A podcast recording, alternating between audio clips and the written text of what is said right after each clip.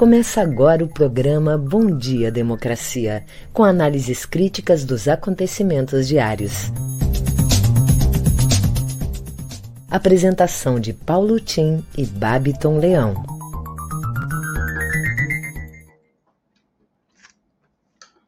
Bom dia, democracia.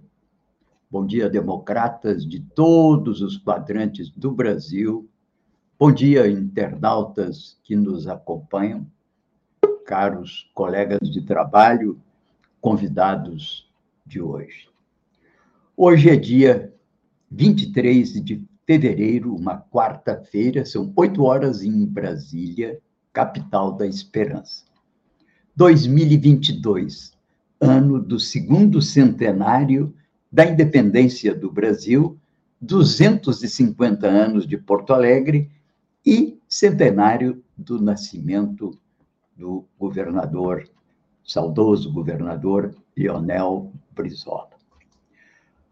Os principais assuntos do dia hoje continua sendo, em parte, a questão das tensões na Ucrânia e a renovação e a reiteração de sanções que levam a uma segregação da Rússia cristã ortodoxa pelo mundo judaico-cristão ocidental, em razão da suposta invasão que ainda não se consumou da Rússia sobre o território da Ucrânia, e, por outro lado, a dor que ainda domina corações, gentes, pessoas e de todos os que estão trabalhando em Petrópolis na tentativa de recuperar, inclusive, mais de 80 pessoas, corpos de pessoas desaparecidas.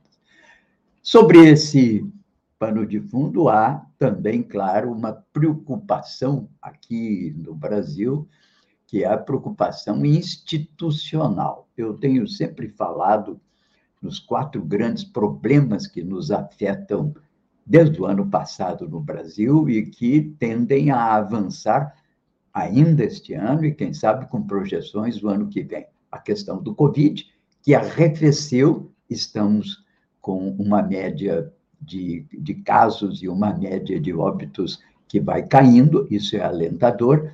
Temos o problema, que é o problema da crise hídrica e da energia, que tem como foco fundamental, nesses dias, a privatização da Eletrobras e, claro, o mundo político se divide.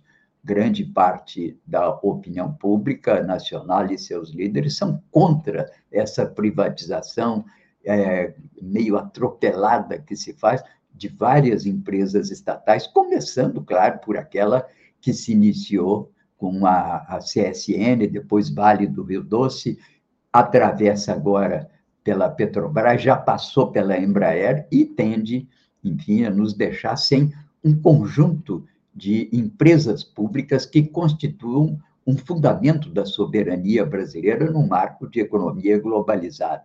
Bem, esse é, portanto, um assunto que preocupa. Mas o terceiro problema é a questão da crise econômica e agora agravada pela inflação. A economia brasileira não deve crescer esse ano, e a perda de salários derivada da inflação faz com que, inclusive, o presidente, o, o presidente é, Bolsonaro agora decida compensar em mais ou menos 160 bilhões de reais de perdas dos servidores públicos com um abono horizontal de 400 reais, cujo impacto é apenas de 5 bilhões. Ou seja, reconhece o ministro da Economia e até se jacta, se vangloria de ter, entre aspas, economizado 160 bilhões com arroxo de servidores.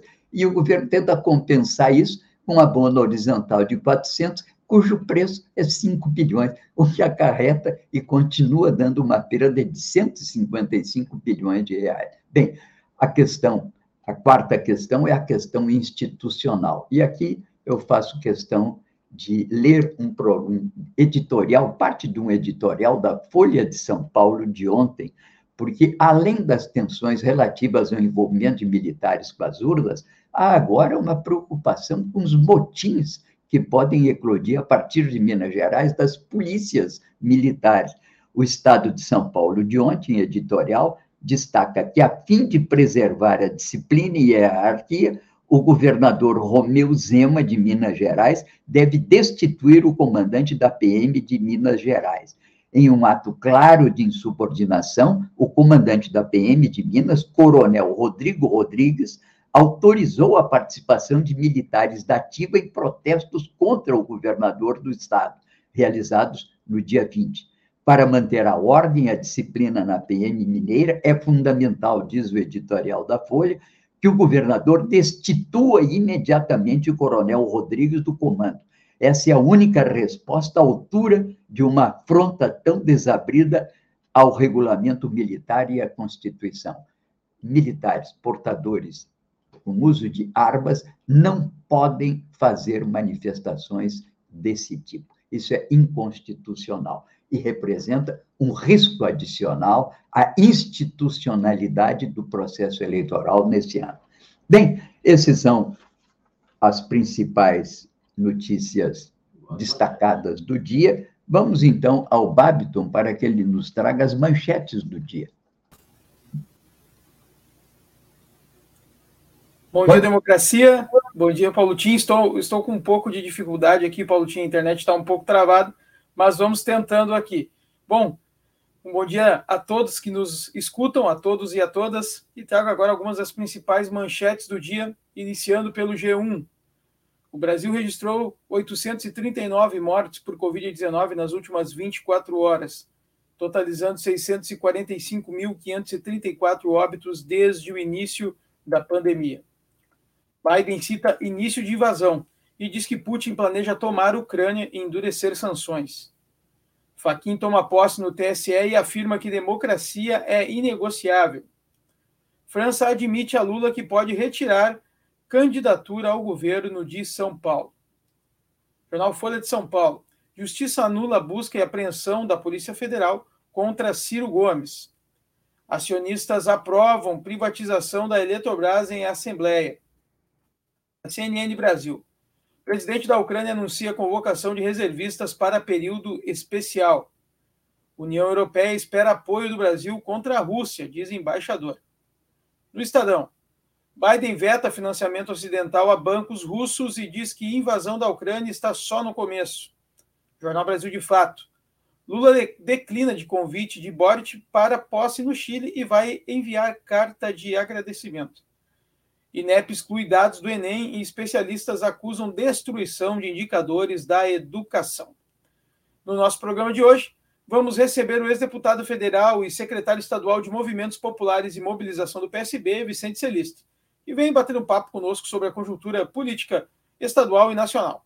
E também a socióloga e presidente da Associação Mães e Pais pela Democracia, Aline Kerber, que vem conversar conosco sobre a sua posse como vereadora pelo PSOL na Câmara de Porto Alegre.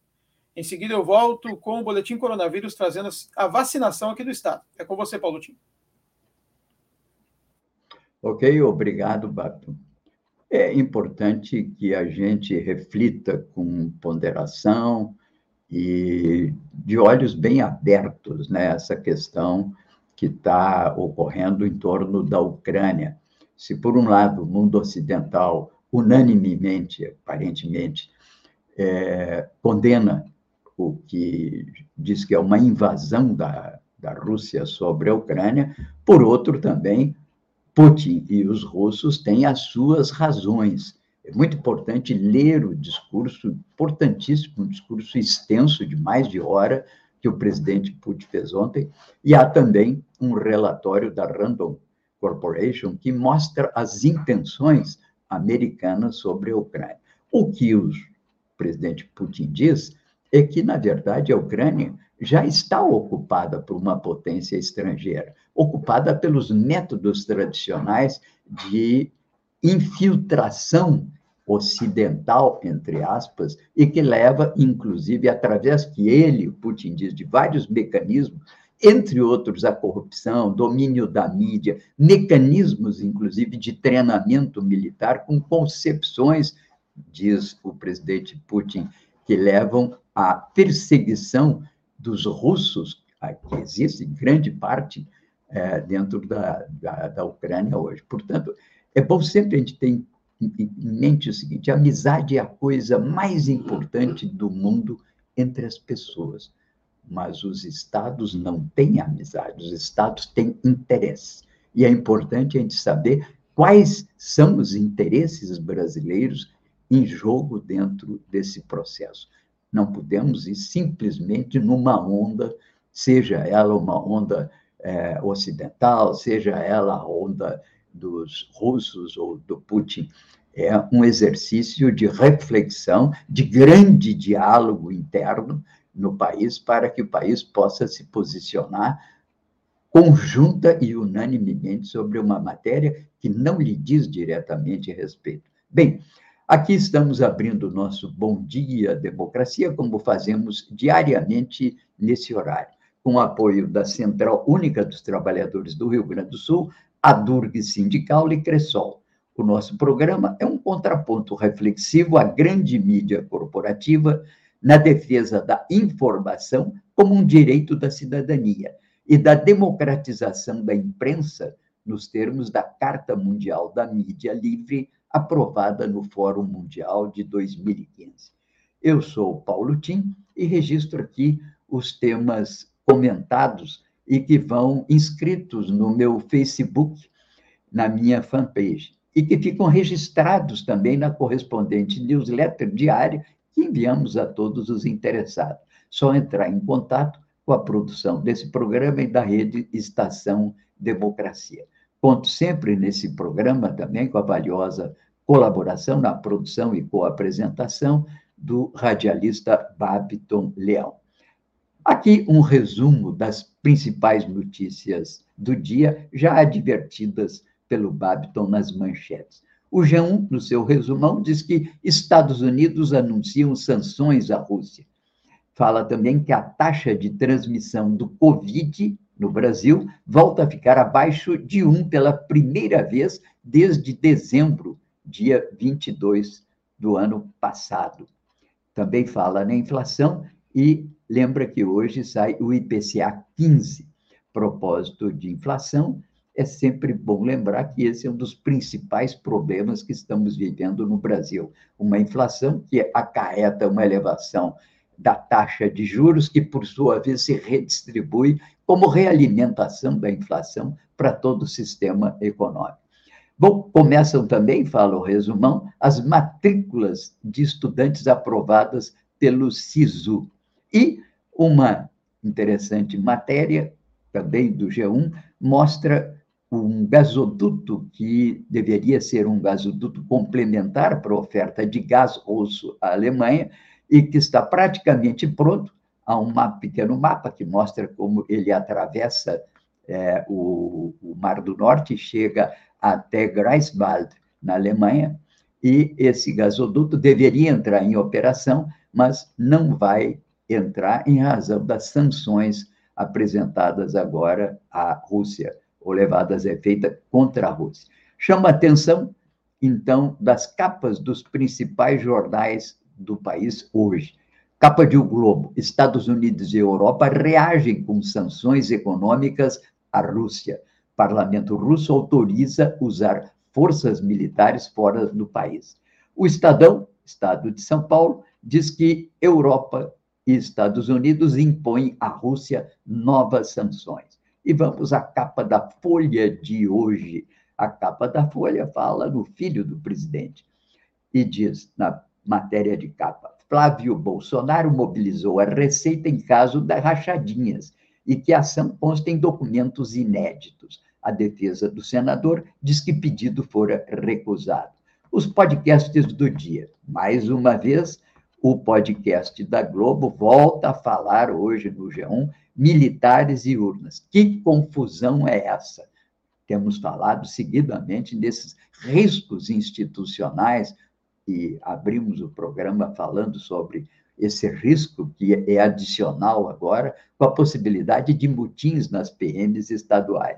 E o podcast do grupo Folha UOL trata de um outro assunto, o podcast do grupo Folha Wall, nos fala aqui da fronteira Rússia-Ucrânia. Um repórter de lá fala da possibilidade de guerra e nos diz que Putin, embora tenha falado em enviar tropas, recuou um pouco, enquanto as tensões aumentam e as pressões e sanções recaem pesadamente sobre uma Rússia que está aparelhada para enfrentá-lo. Tem 650 bilhões de dólares em reserva, tem produtos de exportação que lhe garantem uma certa folga, graças, inclusive, ao acordo com a China, que lhe permite uma sobrevivência em dólar para poder enfrentar as crises que poderão advir dessas sanções.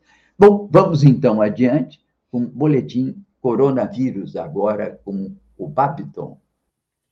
Vamos lá, Paulo Tim, trazendo aqui a vacinação do Estado, que é disponibilizado pela Secretaria Estadual de Saúde e foi atualizado ontem às 7 horas e 33 minutos da manhã, o acompanhamento vacinal. Até o momento, sendo bem direto, né, a população residente do Rio Grande do Sul com a primeira dose, a dose única, alcançou 84,9%. E com a segunda dose, também com a dose única, no caso, o esquema vacinal completo é de 75% e com 31,1% com doses de reforço. E a população vacinável com 5 anos ou mais, chegamos com a primeira dose, a dose única, 90,5%, esquema vacinal completo, 79,9% então da população vacinável no estado do Rio Grande do Sul e 33,2% com a dose de reforço. Então, o boletim coronavírus fica por aqui e em seguida eu volto com as notícias locais. É com você, Paulo Tim. A questão sanitária, sendo um dos quatro grandes problemas que nos afetam, continua preocupando. A média móvel de casos conhecidos de Covid volta a ficar abaixo de 100 mil, depois de 34 dias. Matéria do consórcio de mídia que nos informa que o país já tem 645.534 óbitos num total de 28 milhões 352 mil casos registrados com coronavírus. É, portanto, uma preocupação, muito embora a taxa de transmissão, como eu disse na abertura do programa, ela já esteja abaixo de 1, o que nos dá uma certa tranquilidade e aponta para uma possibilidade de superação do problema. Mas está aí o carnaval, estão aí a volta às aulas, vamos ver, na verdade, o que acontece. Daí a recomendação dos especialistas. Todo cuidado é pouco. Vamos continuando a usar as máscaras, vamos ter o cuidado com a higiene das mãos, vamos procurar evitar aglomerações, isso tudo que a gente já está cansado de saber, né? Outras notícias que também chamam a atenção é que tem se falado muito em inflação, né? E uma matéria do Brasil, de fato, hoje traz um título interessante: O mito da inflação. Claro que a gente tem que ter preocupação com a inflação, mas eu sou de uma geração que vem lá da primeira metade do século passado, vejam, eu convivi com a inflação durante os anos 50, 60, 70. A inflação se tornou realmente problemática no ano 1964, alcançou perto de 100%, uma taxa muito alta, e não havia mecanismos de realimentação do poder de compra, não havia gatilho salarial. Depois, quando chegamos na década de 80, o gatilho salarial permitiu, pelo menos, com que os trabalhadores recompusessem o poder de compra do seu salário. É claro que esse processo chegou a limites insuportáveis que desembocaram no plano real, todo mundo sabe. Mas há que entender que uma economia em desenvolvimento, como é a nossa, como é a da, a da Índia, a da Rússia, a da África do Sul, elas sofrem é, permanentes, permanentes desajustes internos e que levam, eventualmente, a situações inflacionárias que são sazonais, são localizadas, são setoriais. Então, uma certa taxa de inflação, muitas vezes nesses países, é tolerada. Mas desde a hiperinflação dos anos 80, parece que ganha o corpo esse horror, é um pânico diante da inflação. Na verdade, quem mais perde com a inflação é aqueles, são aqueles que têm capitais disponíveis que se desvalorizam. Por isso que eles disseminam esse horror à inflação. Para os trabalhadores, se houver mecanismo de recomposição de perdas salariais, isso não realimenta a inflação. O que realimenta a inflação são outros mecanismos. Então, é importante essa matéria. E essa matéria do Brasil, de fato, diz como empresa dos Estados Unidos usam o fenômeno da inflação para aumentar os seus preços. A inflação dos Estados Unidos é a maior em 40 anos, mas o lucro das empresas nunca esteve tão alto nas últimas décadas. Lá também eles não estão conseguindo um mecanismo de reajuste dos salários e muito menos de participação dos trabalhadores no aumento de produtividade do sistema econômico. É bom que se diga sempre que o PIB é outro mito. O PIB é, na verdade, uma invenção conceitual e que constitui, é calculado pelas agências oficiais, como resultado de todos os salários e rendas de propriedade, de capital geradas na economia. O PIB não é valor da produção, isso é um outro conceito. PIB é a soma das remunerações dos trabalhadores em salário e a remuneração dos detentores de algum tipo de capital na forma de juros, aluguéis, é, lucros, dividendos.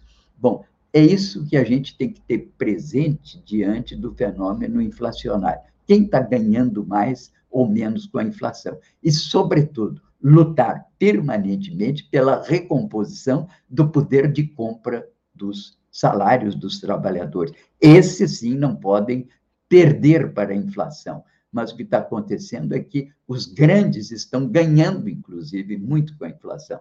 Bem, vamos então adiante, porque ainda temos notícias locais com o Babiton. Vamos lá, Babiton.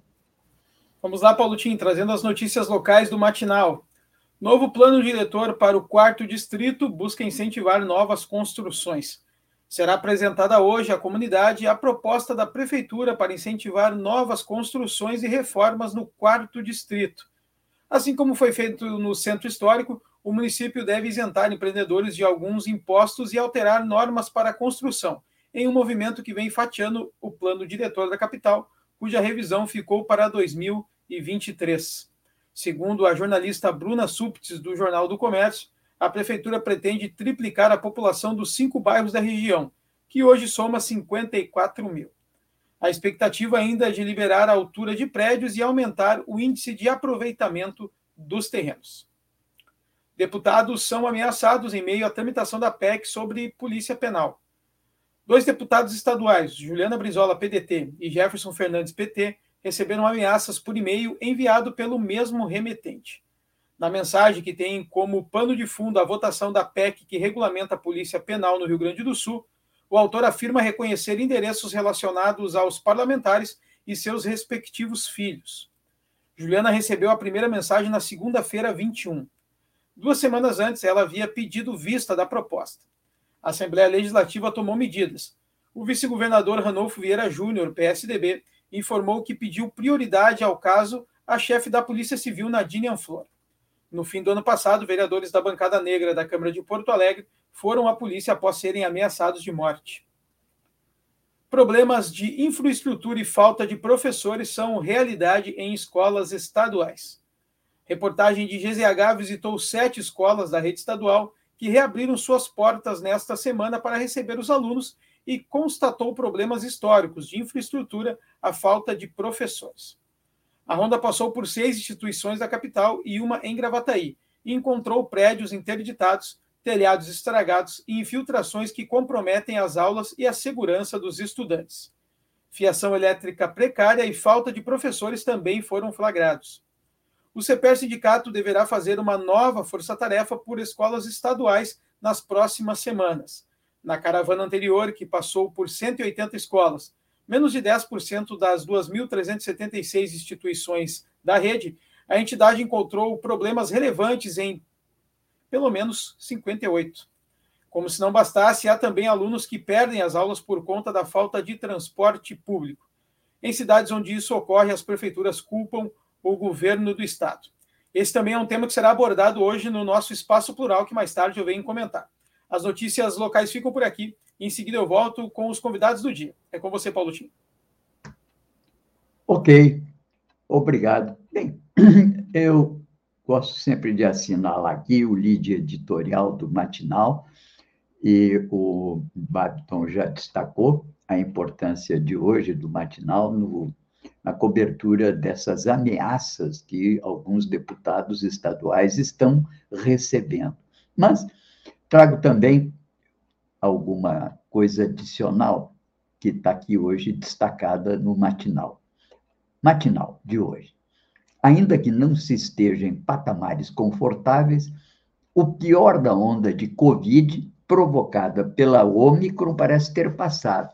Só que isso ocorre às vésperas do carnaval e no momento de volta das aulas presenciais, o que faz com que a situação de alerta do Sistema Estadual de Gestão da Pandemia seja mantido no Rio Grande do Sul.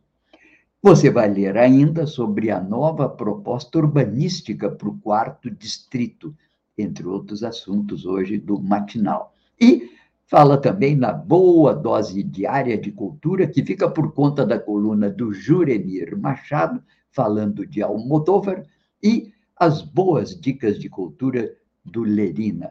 Podem acompanhar, portanto, aí no Jornal Matinal. E traz aqui uma previsão do tempo para Porto Alegre. Antes da chegada da umidade, ainda faz sol e calor em Porto Alegre.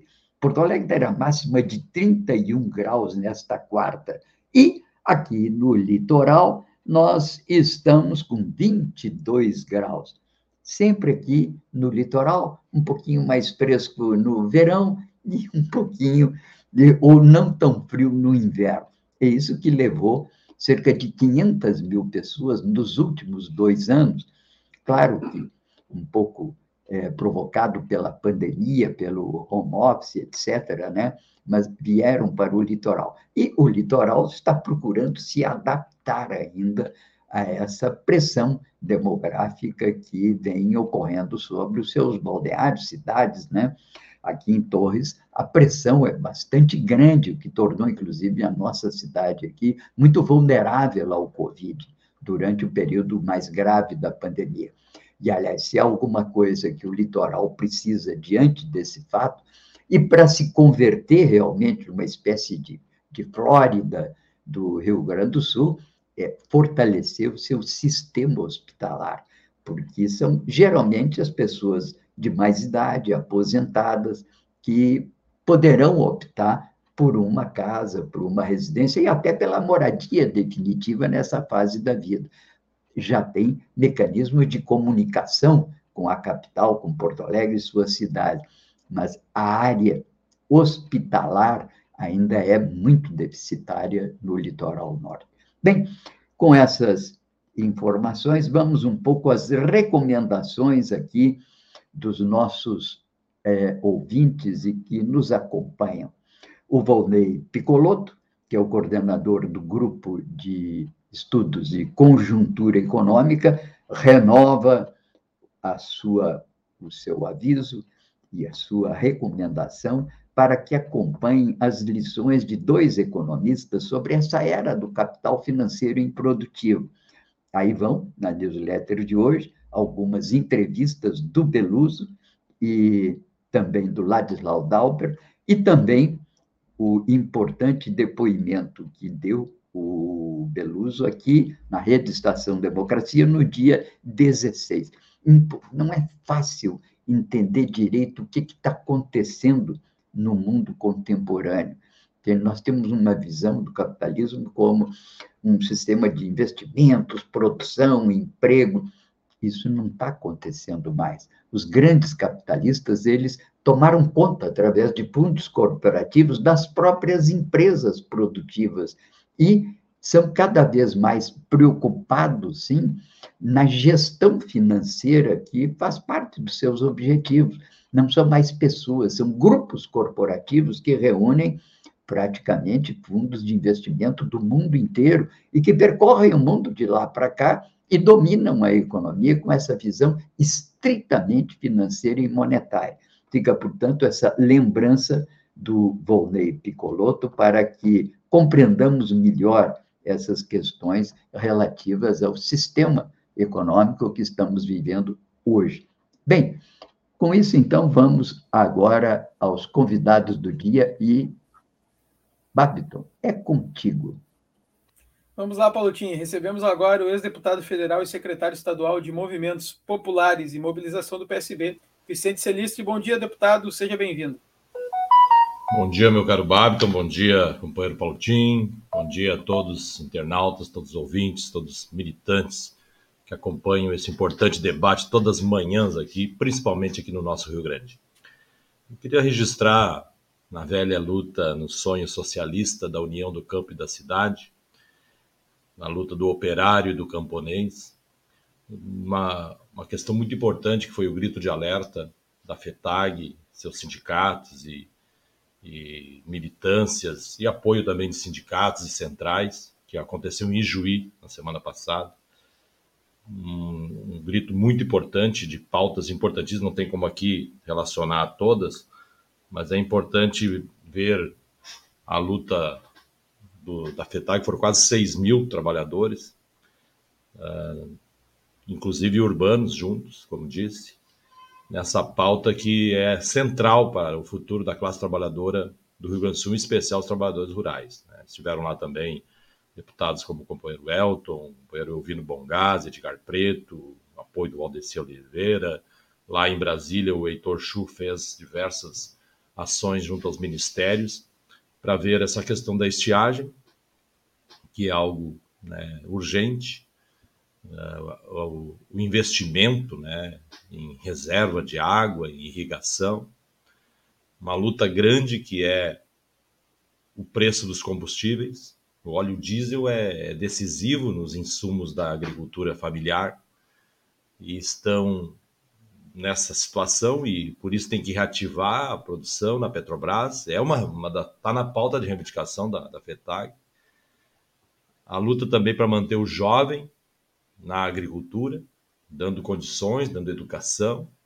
Reativação de fundos importantes, inclusive no Estado. Há uma pauta para o Estado e outra pauta para a nação né, que são importantíssimas para fazer com que o, o agricultor tenha um, um, acompanhamento, tenha assistência técnica. Então, uma grande pauta que, e foi um grande ato, né, mesmo com todo cuidado, com a pandemia, com máscara, 6 mil pessoas, na, 6 mil trabalhadores e trabalhadoras nas ruas de Juí no dia 16 o que coloca também o desafio da classe trabalhadora como um todo e um projeto de governo de Estado.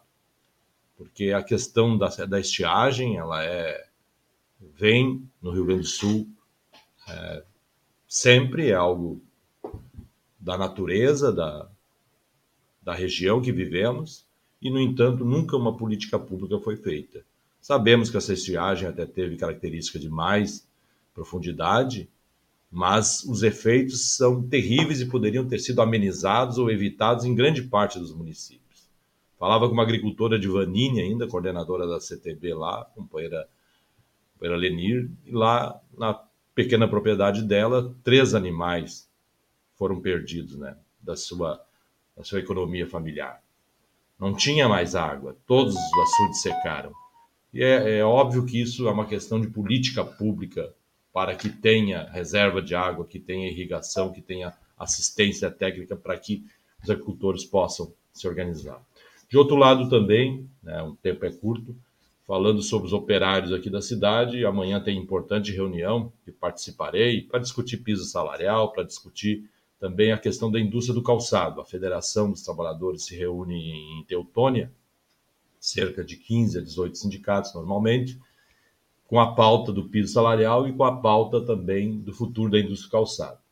Todos sabem, né, tá aqui o Tim, um grande economista, que a indústria do calçado, no nosso estado, mesmo representando às vezes um pequeno índice na pauta de exportações, nessa grande colônia que transformaram o Brasil, de commodities do, do agronegócio, que muitas vezes as políticas são só voltadas para isso.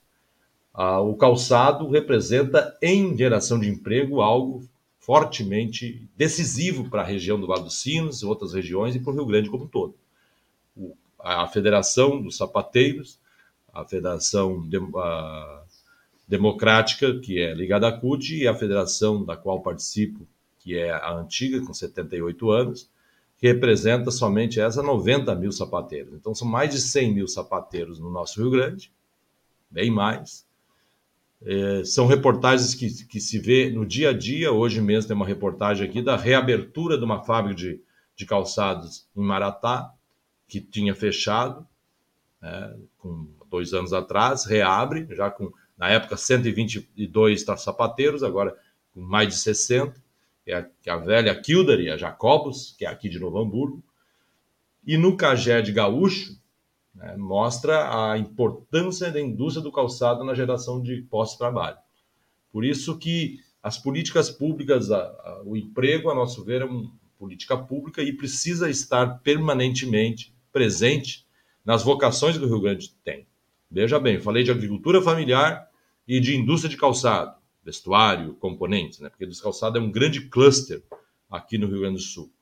E a classe trabalhadora está levando esses debates cada vez mais né, para pressionar os governos de Estado. Inclusive, falando com o deputado, ex-deputado Beto Albuquerque, pré-candidato ao governo do Estado, receberá a Federação dos Sapateiros, a Federação uh, dos Trabalhadores dos Calçado e Vestuário do Rio Grande do Sul, nos próximos dias, para ouvir a pauta dos trabalhadores. E a ideia, concluindo, é que tenhamos câmaras setoriais né, de indústrias importantes, como a do calçado, para discutir não só o piso salarial, mas também uma política pública de incentivo, de proteção, quando necessário, ao setor industrial, reindustrializar o Rio Grande do Sul, né, desenvolver a indústria do calçado, dos móveis, a metalurgia, todas as indústrias que são importantes na, na história do Rio Grande do Sul e que o gaúcho tem vocação histórica aqui no Vale dos Sinos e tantas regiões. Eu falo da indústria calçado, mas me refiro às indústrias como os móveis, por exemplo, na Serra, né, a indústria química, metalúrgica, em diversas regiões, não só em Caxias. Né, o Rio Grande do Sul tem uma história na luta industrial e precisamos retomar esse espaço. Eu também vi, no próximo programa, quero colocar o mercado de trabalho para os jovens. Né? O Rio Grande do Sul gerou mais de 150 mil empregos e um dado interessante, Babiton, Paulo Tim, nós temos que aprofundar isso, é que 88% foram jovens até 29 anos. É, e uma, a, a, Lúcia do Diese, foi num programa aqui da Assembleia Legislativa, programa Democracia, ela analisou que a, da, o jovem é uma, um canal da precarização trazida pela reforma trabalhista. Então é algo profundo, mas chamou atenção, né?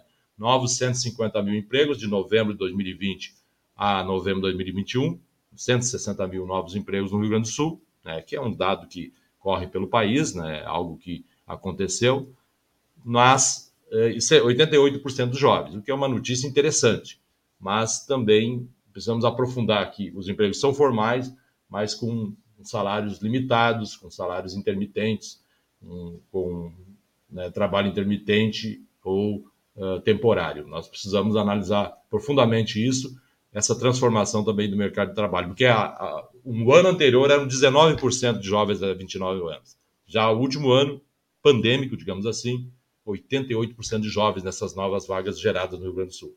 Cabe nós dialogarmos com a juventude para que o mercado de trabalho seja aquilo que nós sempre sonhamos, né? distribuidor de renda, e o sentido coletivo do trabalho traga né, realmente um salário digno, uma condição digna para os trabalhadores. obrigado, Babiton. Um abração para ti, o Paulo Tinha, a todos os nossos queridos ouvintes e queridas ouvintes. Outro deputado, até a próxima quarta-feira. Uma ótima semana para você e um bom dia. Igualmente. Obrigado. Paulo Tim, volto com você. Ok, aqui alguns destaques do Congresso Nacional, né? Se o presidente do Congresso, o presidente do Senado, senador Pacheco, às vezes dá uma demonstração de uma certa sonolência, né? Alguém já disse que na condução do Congresso, na verdade, quem vai no banco da frente dirigindo o carro é o rei Arthur, que é o deputado Arthur da Câmara dos Deputados. Mas, de qualquer maneira, o Congresso, mesmo num ano eleitoral, está trabalhando, como diz um amigo meu, para o bem ou para o mal. Por exemplo, ontem é, já o, a Câmara aprovou uma PEC que retira a propriedade da União sobre terrenos de marinha que pagam famoso laudeme, aquele mesmo laudeme, que é um imposto que lá em Petrópolis as transações imobiliárias do centro da cidade pagam a família real. Que, aliás, o próprio rei Arthur, o presidente da Câmara, diz que isso é uma barbaridade, que essas alturas da República ainda se cobre esse laudêmio lá em Petrópolis. Mas tem o laudêmio da Marinha, nas terras de Marinha, que são esses 30 acho que são 30 metros de marinha, né, que pertencem à marinha no litoral. Bom, já não está mais. Parte da bancada governista foi contra a medida que transfere a municípios direitos sobre estas áreas, que já começam a ser cobiçadas por grandes investidores em que? Cassinos. Aliás, um projeto para legalização dos jogos de azar também está na pauta com o apoio do presidente da Câmara, deputado Arthur. Aliás, é, também devem entrar, talvez hoje ou ainda essa semana, e poderemos então ter terrenos de marinha legalizados pelos municípios para instalação de grandes cassinos. Grande parte da bancada evangélica católica está contra esse projeto, mas ele pode vir a ser aprovado. E o relator da matéria dos combustíveis, que é o nosso senador do PT do Rio Grande do Norte, Jean Paul Prats, ele vai finalizando a sua proposta de intervenção nessa área. E tudo indica que ele talvez não cobre tal imposto sobre petróleo exportado, a reação foi muito grande, e que parece que também não vai alimentar a sua proposta desse fundo compensatório dos preços de petróleo com reservas, que são, sobretudo, reservas já financeiras é, com destinação definida. Talvez venham e sejam oriundas apenas dos dividendos ou royalties que o governo da União tem sobre o petróleo. Bem, são matérias que estão agitando o Congresso Nacional desses dias, e, enquanto isso, preocupações, hein? A Embrapa através da ação do seu presidente, começa a pensar numa consorciação da Embrapa com o setor privado, que pode levar à privatização da Embrapa também. Atenção, cuidado. Além da Petrobras, Embrapa na mira dos privatistas. Bem, é contigo, Babton, um, a nossa outra convidada de hoje, Aline Kerber. Isso mesmo, Paulotinho. Vamos receber agora a socióloga e presidenta da Associação Mães e Pais pela Democracia, Aline Kerber. Bom dia.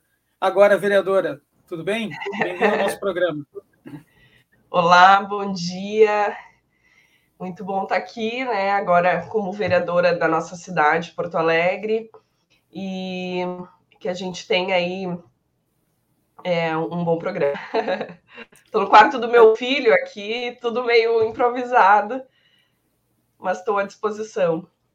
Tudo certo, muito obrigado por atender nosso convite. Bom, a vereadora Aline agora tomou posse uh, porque o, o, Roberto Robain está em licença saúde, né, vereadora? É isso?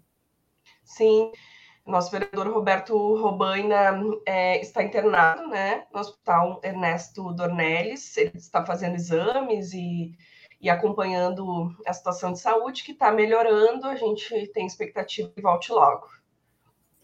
E quais são as perspectivas para esse mandato aí, vereadora? Quanto Olha, de trabalho há? É, eu estou num ritmo aceleradíssimo. Um, já protocolei o meu primeiro projeto de lei, meu segundo dia de trabalho, que foi ontem, é, que é o, o Programa Municipal de Proteção das Crianças e Adolescentes Órfãos da Covid uh, aqui no município de Porto Alegre que é um projeto socioassistencial de transferência de renda, já aprovado em vários estados, e, e acredito que vai ser uma grande inovação aqui no Rio Grande do Sul, é, e Porto Alegre pode ser pioneira, e espero que essa lei seja aprovada aí nos próximos 45 dias, e que a gente possa aprovar essa lei por unanimidade, né? Mostrando que é possível sim construir agendas uh, que unam, né? é, todas as siglas e, e posicionamentos. E acho que é, essa visibilidade que a gente está trazendo para os órfãos da Covid é essencial, né? Do ponto de vista de todas as invisibilidades que as crianças, sobretudo, sofreram. Agora a gente tem acompanhado a baixa adesão da vacinação, está crescendo, mas ainda é lento, é, concorrendo com fake news não é fácil.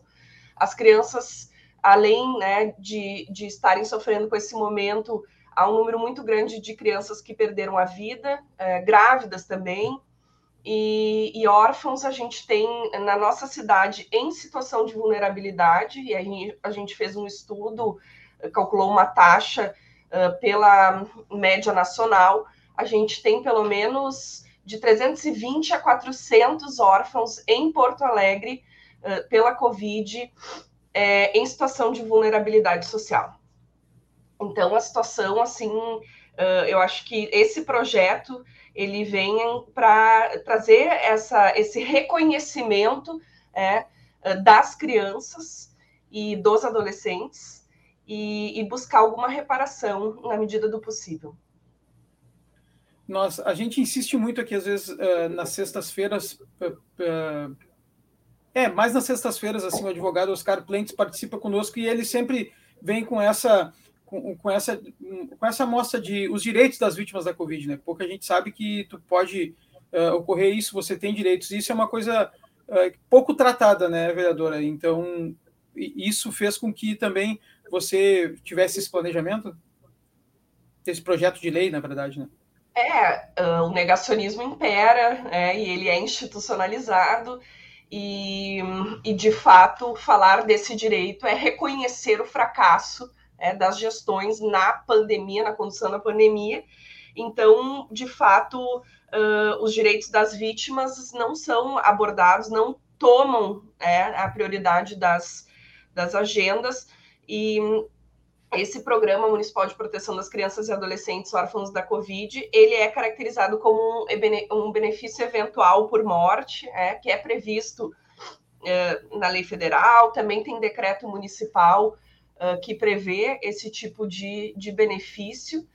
Uh, e a ideia, assim, é realmente buscar fazer uma reparação, trazer alguma dignidade né, para esse público, uh, visibilidade, evidentemente, mas rearticular é, a política municipal de assistência social é, a partir de uma política mais integrada e integral que possa priorizar é, até uh, os, os 18 anos né, desses órfãos o, o, atendimento seu e das suas redes. É? Então, buscando aí a relação também com as escolas para diminuir o abandono e evasão escolar, é?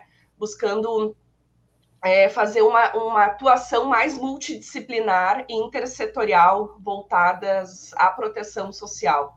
O objetivo é, é esse, né, na política, fazer mesmo uh, uma rede de proteção mais bem articulada, uh, não só a transferência de renda, né, para que a gente possa construir caminhos possíveis de superação dessas perdas tão precoces para as crianças e adolescentes, que é perder o seu pai, a sua mãe, ser responsável, legal, sua avó, né? E, e, essas crianças serão vistas, serão reconhecidas por nós no nosso mandato e na nossa luta. Presidenta, o nosso tempo é curto, mas eu, eu, eu, eu, peço que você me responda rapidamente, se puder. Uh, como presidenta do movimento do, da Associação Mães e Pais pela Democracia, né? Agora de manhã eu trouxe a notícia aqui do matinal de que o GZH fez um levantamento aí com o CPF sobre as escolas e há muita dificuldade na volta às aulas, que tem escolas que não têm condições de receber os alunos, né? Como é que o, a Associação Mães e Pais pela Democracia e você como presidenta vê essa volta às aulas nessas escolas tão precárias? Então, eu estou fazendo uma série de pedidos de providência para a Secretaria de Educação, para a Secretaria de Saúde. Uh, realmente tem muitas situações equivocadas. A gente está num contexto, uh, sobretudo municipal, mas o estadual é, é um problema crônico de estrutura.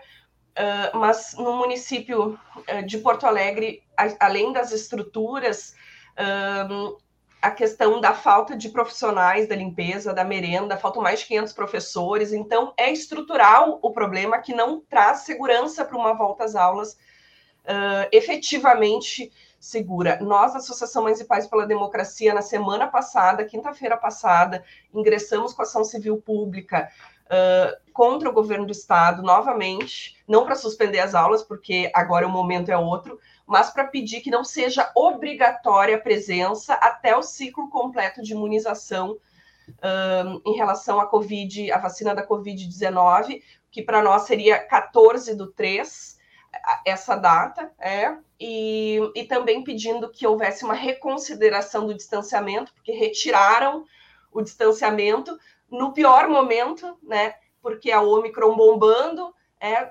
todos voltando de forma obrigatória e tira o distanciamento.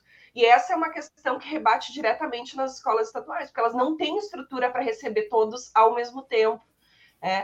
Uh, e aí perderam a questão do revezamento, o ensino remoto foi totalmente uh, uh, desqualificado, é, e, e muitos, muitas escolas privadas também acabaram com com ensino remoto, sendo que estudantes com comorbidades têm direito ao ensino remoto, estudantes que coabitam com pessoas com comorbidade têm direito ao ensino remoto, conforme a nota 38, nota informativa 38 do SEV-SES, é, do dia 16 de, de fevereiro. Então, a gente entra com essa ação civil pública, uh, que já teve uma resposta do Estado muito tímida, é, agora estamos uh, esperando o parecer do Ministério Público, e a decisão judicial. É? Esperamos que a gente consiga uma liminar, é, porque é muito razoável o nosso pleito. E, além disso, a gente quer que as, que, que as escolas exijam né, o comprovante de vacinação, que não é o passaporte vacinal, senão estaríamos penalizando as crianças duas vezes, né? Seu pai negacionista que não dá vacina é, e, e não garante o direito à saúde plena da criança e proteção, e a escola que não deixa entrar porque não tem a vacina. Né? Então, o direito à educação violado. Uh, mas o comprovante da vacinação é necessário. É necessário que a gente precisa ter um censo, distribuir melhor as doses, pensar na campanha uh, mais focalizada de vacinação uh, infantil, para a gente aumentar essa adesão. Então, basicamente é isso. a nossa ação civil pública. Espero que até ao final da semana a gente já tem aí uma decisão judicial que possa uh, fazer com que esse retorno seja mais seguro para todos. Né? Esse é certo. o objetivo. Certo, presidenta. Muito obrigado aqui pelos seus esclarecimentos, pela sua participação. A gente agradece muito e tenha um bom dia. Babiton, obrigada, obrigada. Bom dia, democracia. Contem sempre com a gente. A Rede Estação Democracia também conta com a gente. E espero vocês na luta uma boa luta. Um ótimo dia. Bom, quero trazer agora a programação da Rede, que também pega o gancho dessa volta às aulas, né? Hoje, o Espaço Plural Debates e Entrevistas, que acontece às 14 horas, de segunda a sexta, das 14 às 15 horas, vai abordar a volta às aulas com os cuidados com a saúde. Então, nada mais, mais uh, uh, justo agora de eu falar da programação da rede depois dessa conversa com a presidenta Aline Queda. Bom, o programa então vai abordar, como eu disse, volta às aulas, cuidados com a saúde e vai receber para conversar sobre o tema o primeiro vice-presidente do CPL Sindicato, Alexandre Sarati, o advogado da Associação Mães e Pais pela Democracia, Emanuel Correia, e também o doutorando em Educação e Servidor Público Federal na Universidade Federal de Rio Grande, onde ocupa o cargo de técnico em assuntos educacionais, André Lemes da Silva. Então não perca hoje Espaço Plural, debates e entrevistas, onde vai abordar o cuidado com a saúde na volta às aulas. A apresentação do Espaço Plural é com a Clarissa Hennig, do, do, da Rádio Com Pelotas, e com, a, e com jornal, também jornalista Solon Saldanha, aqui da Rede. Muito obrigado a todo mundo que nos acompanha, todo mundo que curte a transmissão, compartilha e que fortalece cada vez mais a Rede Estação Democracia. Vai lá no YouTube, assina o canal, ativa o sininho, no Facebook, no Instagram, no Spotify no Twitter. E também no estaçãodemocracia.com você fica por dentro de toda a programação. Ajude a gente a fazer um jornalismo democrático independente. Então, sigam, compartilhem e estejam sempre conosco. Um bom dia, democracia. Eu volto com você, Paulo Tim. Ok, muito obrigado. Muito obrigado, Babiton. Bom, vamos aqui nos aproximando ao final do nosso programa, eu queria fazer uma rápida consideração, sempre tendo em mente os 100 anos da Semana de Arte Moderna, né? De Arte Moderna, de 1922. Bom, o que é ser moderno, né? Talvez ser moderno significa, sobretudo, caminhar por duas pernas. que é razão e liberdade. E quando nós fazemos isso, nós naturalmente nos tornamos críticos, porque pelo uso da liberdade da razão, vamos compreendendo que tudo é parte de um processo onde tudo flui e que, portanto, se divide. E, claro, e aí entra a compreensão de como temos que compreender a natureza histórica processual com as suas contradições das coisas. Por que, que eu digo isso? Porque mil, nessa data, em 1882, vários republicanos se reuniam em Porto Alegre para a primeira convenção do Partido Republicano. Poucos, claro, o Partido Republicano veio a ter um papel fundamental no Rio Grande do Sul, mas pouco tempo depois esse Partido Republicano também se divide. E permanece o Partido Republicano Rio Grandense com esse nome, sob a égide de Júlio de Castilhos, Borges de Medeiros, que vai desembocar em Getúlio Vargas e Lionel Brizola no trabalhismo. E, por outro lado, aparece um conflito interno entre os republicanos, com Ramiro Barcelos, Assis Brasil, que vão dar origem, inclusive, à famosa Guerra dos Maragatos, e de inspiração mais liberal. São também republicanos. Por que, que eu digo? Porque, naturalmente, são movidos por ideais modernistas. Aqui na Semana de Arte Moderna, em boa hora, o Fischer, nosso querido Luiz Augusto Fischer, tem chamado a atenção também da, da, quer dizer, da não propriedade dessa ideia de chamar os que vieram antes da Semana de Arte Moderna de pré-modernistas. Não, eles são todos parte de um movimento que levou uma revisão nos cânones da arte brasileira. Aliás, grande parte das motivações que levaram os autores da Semana da Arte Moderna eram motivações para a internalização do Brasil de técnicas e percepções da arte que já eram comuns na Europa. Eles usaram motivos de ordem nacional, principalmente do índio, não tiveram muita sensibilidade para a questão do negro, que já deveriam ter tido. O samba já estava nascendo no Rio. Mas eu quero dizer com isso aqui, fazer homenagem a o nosso Joaquim é, Campos Leão, natural de Triunfo, que nasceu em 1829 e morreu em Porto Alegre em 1883. Ele é um autor claramente modernista, autor de Corpo Santo. E a expressão, a consequência do modernismo maior de Oswald de Andrade, que foi o mais rebelde deles, talvez, seja o nosso querido Galber Rocha, que agora, depois de 40 anos da sua morte, deu origem até um excelente documentário sobre o seu filme Claro Rodado Roma, que está muito bom passando no canal Curto. E eu digo tudo isso para chamar a atenção de um artigo, para finalizar, do nosso Paulo Nogueira Batista Júnior, notório economista, que ele tem um artigo que eu mando para vocês hoje, que ele diz: Lula está errado. E onde que ele diz que está errado? Porque ele diz que o Lula andou falando que herdará uma economia que está em frangalhos. E ele diz: estava mais em frangalhos em 2003, quando ele chegou à presidência, porque o Fernando Henrique tinha deixado, sobretudo, a área externa da economia brasileira em frangalhos, sob cordões amarrados, inclusive, pelo Fundo Monetário Internacional. É uma longa digressão de um petista conhecido, passou longos anos, inclusive, no FMI, também no Banco dos BIR, do BIRD, do, do, dos BRICS, e tem, naturalmente, autoridade para falar sobre isso. Ele mostra, sobretudo, a potência da nossa âncora cambial, que dá uma margem de negociação, uma margem de recuperação da economia muito grande. É um assunto controvertido e que eu coloquei, digamos assim, sob essa égide do modernismo e, enfim, do espírito moderno de discussão das coisas. Temos que discutir mesmo aquilo que, eventualmente, Lula, como um candidato preferencial da esquerda e das oposições, apresenta. Fica, portanto, por aqui hoje a nossa o nosso bom dia, democracia, agradecendo aos que estiveram como convidados, o nosso Vicente Celistre e a Aline Kerber. Grato também ao nosso querido produtor do programa, o Babiton Leão, e aqui ao Tigrão Gilmar, responsável pela imagem e som que vocês recebem. Muito obrigado e até amanhã, às 8 horas.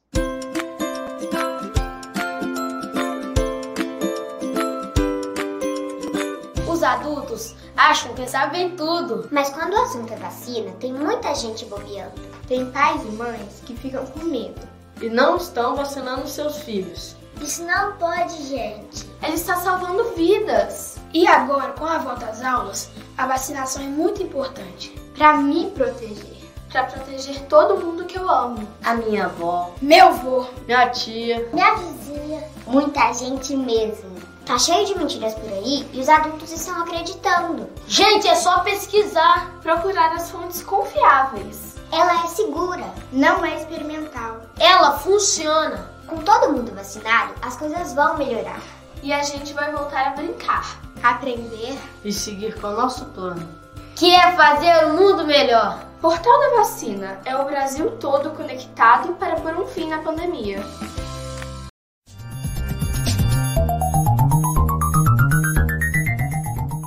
Este foi o programa Bom Dia Democracia. Nos encontramos amanhã às 8 horas.